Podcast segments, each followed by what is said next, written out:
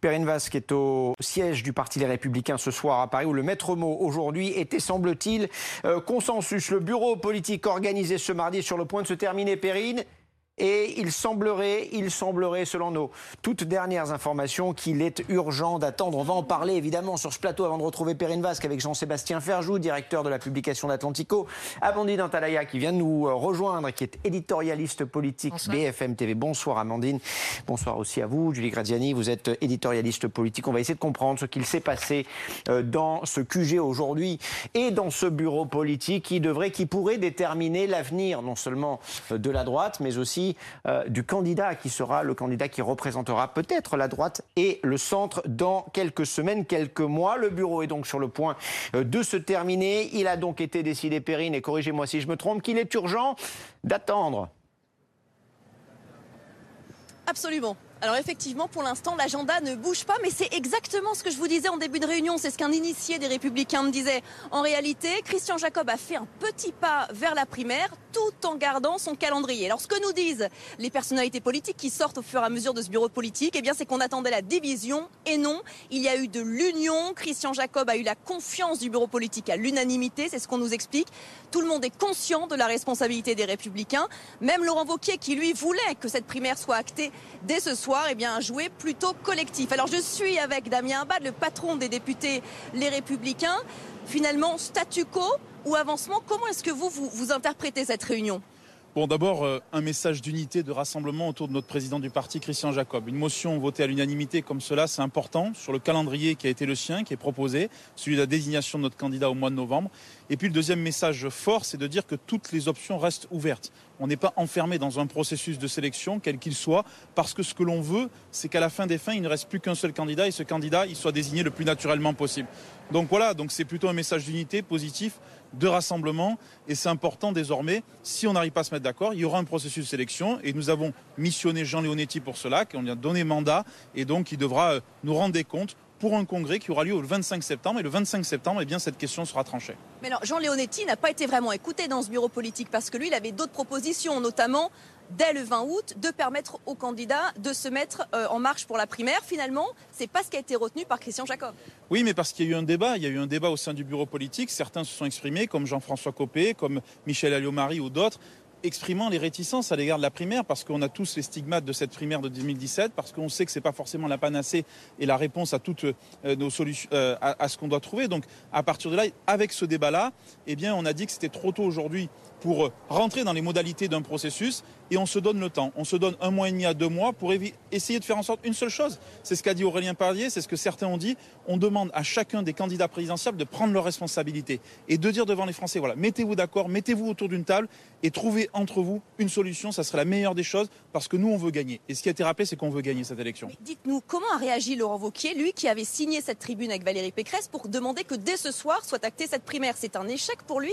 Comment il a réagi dans ce bureau politique? Laurent Wauquiez, il a rappelé la force du collectif. Il a eu raison de le faire. Il a dit lui-même, moi je jouerai collectif. Et il a dit, euh, à partir de là, je fais confiance au président du parti, Christian Jacob. Son souhait, c'est d'avoir une primaire, ce qui est un souhait tout à fait respectable. Mais on voit bien qu'il y a eu des débats entre les uns et les autres, entre ceux qui veulent une primaire totalement ouverte, comme on a connu en 2017, et les autres qui veulent faire une primaire plus fermée. Aujourd'hui, c'est l'unité. D'accord. Aussi porte-parole. Et euh, un autre changement, Sophie Gauguin, qui était secrétaire générale adjointe jusque maintenant, devient vice-présidente. Euh, euh, et, Guillaume Guérin euh, devient secrétaire général adjoint en charge des fédérations. Et Nicolas Florian le remplace comme secrétaire général adjoint chargé de la, de, la région Nouvelle-Aquitaine. Voilà pour les, les changements d'équipe auxquels nous avons procédé. L'autre point, c'est sur la préparation des, des, présidentielles. Je vous l'avais dit depuis plusieurs semaines, voire des, mois. Euh, je n'avais pas souhaité que le débat de la présidentielle soit ouvert pendant la campagne des départementales et des régionales. Vous savez tous que vous avez quelques pressions en ce sens. Euh, ça me semblait néfaste pour mener campagne et ça ne nous aurait pas permis de le faire dans l'unité comme nous avons pu le faire et d'arriver aux résultats remarquables auxquels nous sommes arrivés à l'occasion de ces élections. En revanche, j'ai toujours dit qu'on ouvrirait ce débat, bien évidemment, au lendemain des départementales et des régionales. C'est ce que nous euh, faisons très, très clairement, avec un calendrier que j'avais déjà présenté au Conseil stratégique, que j'ai rappelé euh, là. Le calendrier, c'est le, suivant. Nous aurons un congrès euh, le, 20, le 25 septembre et ensuite décision pour le choix de notre candidat au mois de novembre. Ce sera à nouveau en, en congrès. Ça, c'est pour les éléments de calendrier, donc qui sont euh, maintenu, de la même façon que j'avais souhaité, je l'avais déjà annoncé il y a 15 jours en conseil stratégique, euh, donner une mission à Jean Leonetti et un mandat pour préparer un processus de rassemblement en vue de l'élection présidentielle dans la mesure où nos candidats potentiels n'arrivent pas à se mettre d'accord ensemble. Ce que je souhaite, c'est qu'ils se mettent d'accord. Je pense que rien n'est plus fort que l'union et qu'aucun système ne vaut l'union et le rassemblement. Et donc je leur demande, et je leur ai dit tout à l'heure, à la fois à ceux qui sont là, mais à ceux qui n'étaient pas dans la salle parce qu'ils ne sont pas dans notre parti, même s'ils sont dans notre famille politique, mais je suis certain que le message leur est arrivé.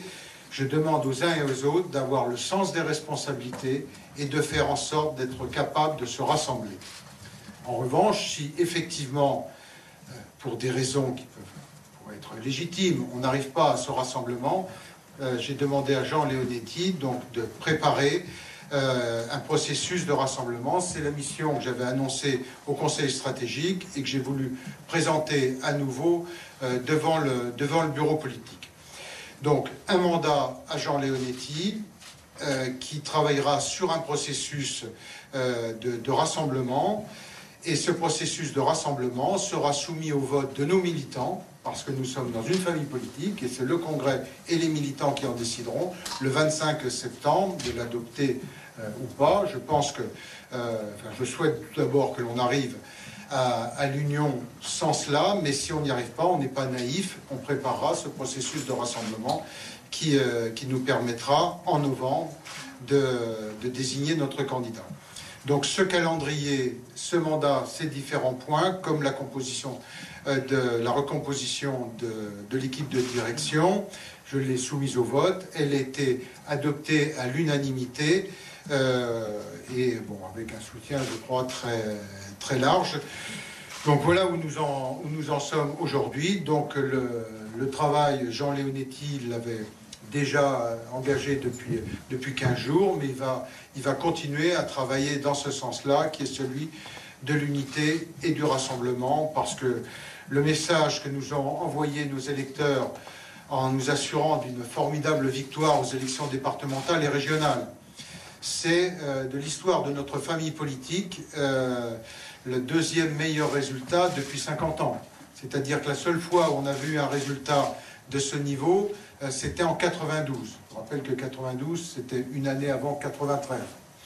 Euh, donc ça nous laisse beaucoup de beaucoup d'espoir. Donc euh, formidable résultat, euh, que ce soit au régional et au départemental. Plus de 40 présidents de départements sont LR aujourd'hui et c'est près de 70 départements sur 95 qui sont dirigés par des équipes de droite. Et, de, la, de la même façon, pour les régionales, on avait déjà... Voilà pour cette conférence de presse de Christian Jacob que vous avez pu suivre en direct sur BFM TV. Deux informations à retenir ce soir, Amandine Atalaya. D'abord, Guillaume Pelletier, euh, numéro 2 du parti, a été écarté au profit euh, d'Annie Genevard. Et puis, euh, le débat est ouvert concernant la présidentielle et le candidat de la droite et du centre. Mais pour l'instant, selon les autorités du Parti des Républicains, il faut laisser du temps au temps. Oui, donc on n'avance pas beaucoup ce soir. Il y a un consensus et une unité pour décider plus tard. Euh, Christian euh, Jacob, que l'on vient d'entendre, le patron des Républicains, lui, il a longtemps espéré qu'il y ait un candidat naturel qui se dégage, et si possible, c'était son souhait, François Barouin. Sauf que François Barouin, pour l'instant, ne donne aucune indication en sens et, euh, a priori, n'ira pas. Donc, Christian Jacob, pour l'instant, laisse du temps au temps. Lui, si, in fine, il n'y a pas de primaire à la fin, ça ne le gêne pas beaucoup parce qu'il n'y était pas très favorable.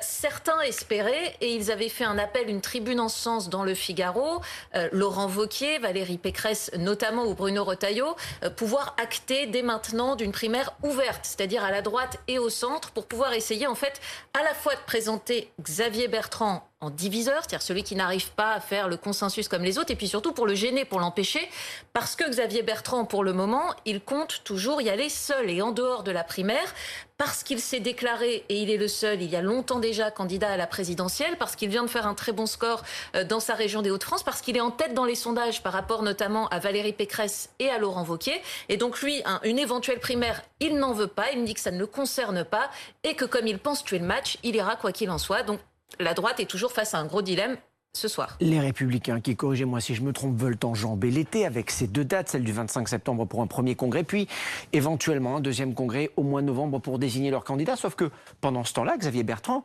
il va faire campagne. Est-ce que c'est à son avantage qui est décidé ce soir? J'imagine que les autres candidats vont aussi faire campagne, parce que c'est bien tout l'enjeu. Christian euh, Jacob est dans une forme de pensée magique, en quelque sorte, en se disant peut-être va-t-il se produire quelque chose pendant l'été et qu'un candidat naturel plie le match. Mais ça serait quoi le critère? Ce serait d'être euh, premier euh, dans un sondage au premier tour de l'élection présidentielle, ça serait d'être sûr de gagner quelle que soit la configuration du deuxième tour, c'est-à-dire pas nécessairement uniquement face à Marine Le Pen, mais peut-être aussi face à Emmanuel Macron, le cas échéant, mais ça n'arrivera pas. Ça n'arrivera pas dans les dates, dans les dates imparties en tout cas dans ce qu'on voit aujourd'hui. Je vais vous dire, ce qui est terrible quand on regarde ça, c'est que d'être un électeur de droite alors que la demande je vous ai de vu beaucoup sourire en écoutant Christian Jacob. Ah non, je vais vous dire, ça devient un exercice de sadomasochisme, je trouve, de continuer à être un électeur de droite parce que c'est quand même assez incroyable de voir la, le degré de la demande de droite qui existe dans le pays et l'incapacité de la droite officielle à y répondre. Ils ont totalement loupé le quinquennat d'Emmanuel Macron. C'est-à-dire, ça fait quand même quatre ans que euh, l'élection présidentielle a eu lieu. Rien, strictement rien, n'a été reconstruit, à commencer par le parti. Julie Graziani, euh, je crois que Damien Abad et Christian Jacob ont dit la même chose. Ils ont parlé d'une forme de désignation euh, naturelle d'un candidat. Qu'est-ce que ça veut dire? Et oui, ça revenait et en fait, ça montre bien que dans cette euh, forme de sursis à statuer, il y a au fond euh, une appétence pour le schéma de la primaire qui est très très limitée, c'est le moins qu'on puisse dire.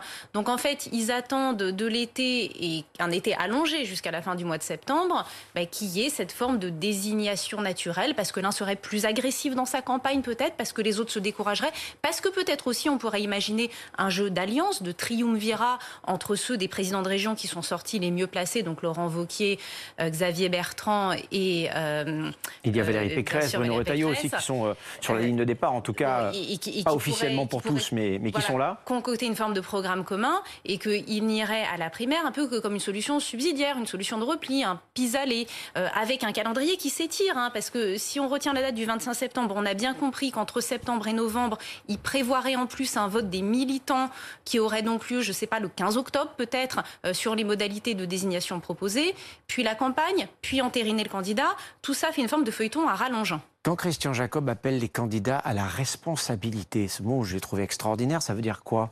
On ne se tape pas dessus pendant les vacances, on essaie de travailler ensemble, on fait des campagnes parallèles, mais sans se faire mal les uns aux autres, on évite cette primaire machine à perdre. Qu'est-ce qu'il entend par là? C'est probablement à lui qu'il faudrait poser la question, mais en tout Vous êtes l'analyste ce soir, hein, moi je me pose des non, questions. Mais, oui, mais je ne suis pas dans la tête de Christian Jacob, euh, euh, et, sûrement pour le bien de tous. Mais je pense que ce que disait Julie Graziani est la seule solution en théorie après, ça n'est pas parce que c'est la seule solution en théorie, à savoir une alliance, une alliance notamment entre Xavier Bertrand et Laurent Wauquiez, parce que ce sont les deux pôles de la droite. Je veux dire, c'est pas compliqué. La droite, c'est quoi? C'est Nicolas Sarkozy qui gagne en 2007. Il gagne pourquoi? Parce qu'il a la carte gaulliste sociale avec Henri Guénaud. Il gagne parce qu'il a Emmanuel Mignon qui incarne un pôle plus libéral et d'ailleurs en mineur catholique. Et puis il a Patrick Buisson qui incarne une droite plus nationale, plus porteur d'autorité et de sujets régaliens. Il, il faut avoir ces trois pôles. Ben, je vais vous dire, la réalité, c'est que aucun de ceux-là n'ont ces trois pôles à l'heure actuelle. Donc que peuvent-ils faire s'ils ne s'allient pas? Peut-être Laurent Wauquiez a-t-il au moins deux de ces trois cartes. En tout cas, c'est comme ça qu'il s'était fait élire à la tête du parti en 2017, puisqu'il s'était allié avec Virginie Calmel. Donc on voit bien qu'il était un peu l'héritier de la ligne Buisson et qu'il voulait avoir un pied libéral. Il n'avait pas tellement la carte gaulliste sociale. Mais s'ils ne s'allient pas, ils s'en sortiront pas.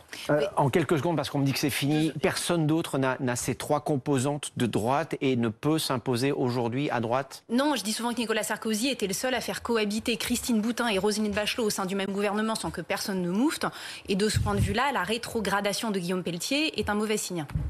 Merci à tous les trois d'être venus sur ce plateau nous expliquer tout ça.